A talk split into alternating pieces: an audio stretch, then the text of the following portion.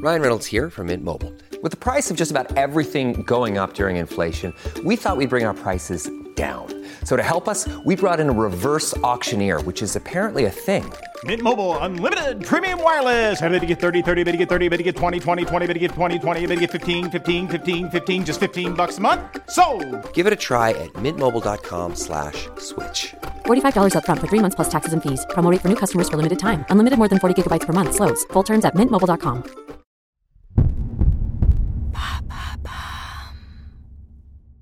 Comment épargner 1500 euros sur un an? Merci d'avoir posé la question.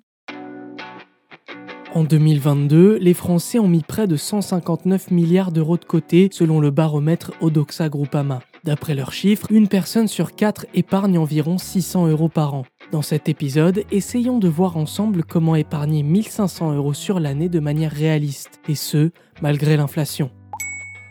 Doit-on opter pour un mode de vie minimaliste? Selon Didier Courbet, expert en santé publique auprès du ministère de la Santé dans un article du Monde datant de juin 2022, les sociétés occidentales comme la nôtre encouragent la surconsommation. Selon lui, Le phénomène psychologique et communicationnel qui s'applique est celui de l'adaptation hédonique. Plus on achète, plus on a de petits plaisirs, plus on cherche à avoir davantage de ces petits plaisirs. Cela agit comme une drogue. c'est sans doute la première étape. Faire attention à ses dépenses et ne plus voir le fait d'épargner comme une frustration, mais plutôt comme une libération. Mais attention à ne pas devenir la caricature de celui ou celle qui ne dépense pas plus que pour ses besoins vitaux. Essayez plutôt d'étaler vos grosses dépenses sur l'année, afin d'établir un cadre qui vous permet de vous faire plaisir tout en épargnant le mieux possible.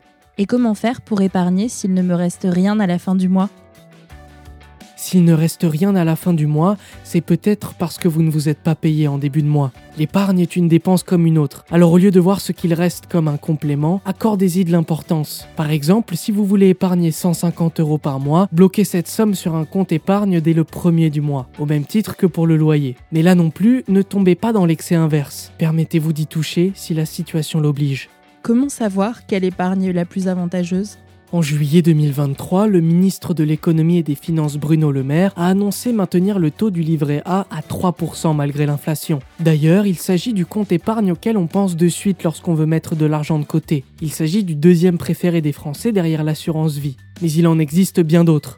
Le livret d'épargne populaire, aussi appelé LEP, est deux fois plus avantageux que le livret A. Son taux ne descend pas en dessous des 6% depuis le 1er février 2023. Mais il est destiné aux revenus les plus modestes. Si vous déclarez moins de 21 393 euros par mois pour une part du quotient familial, alors vous avez la possibilité d'ouvrir un LEP.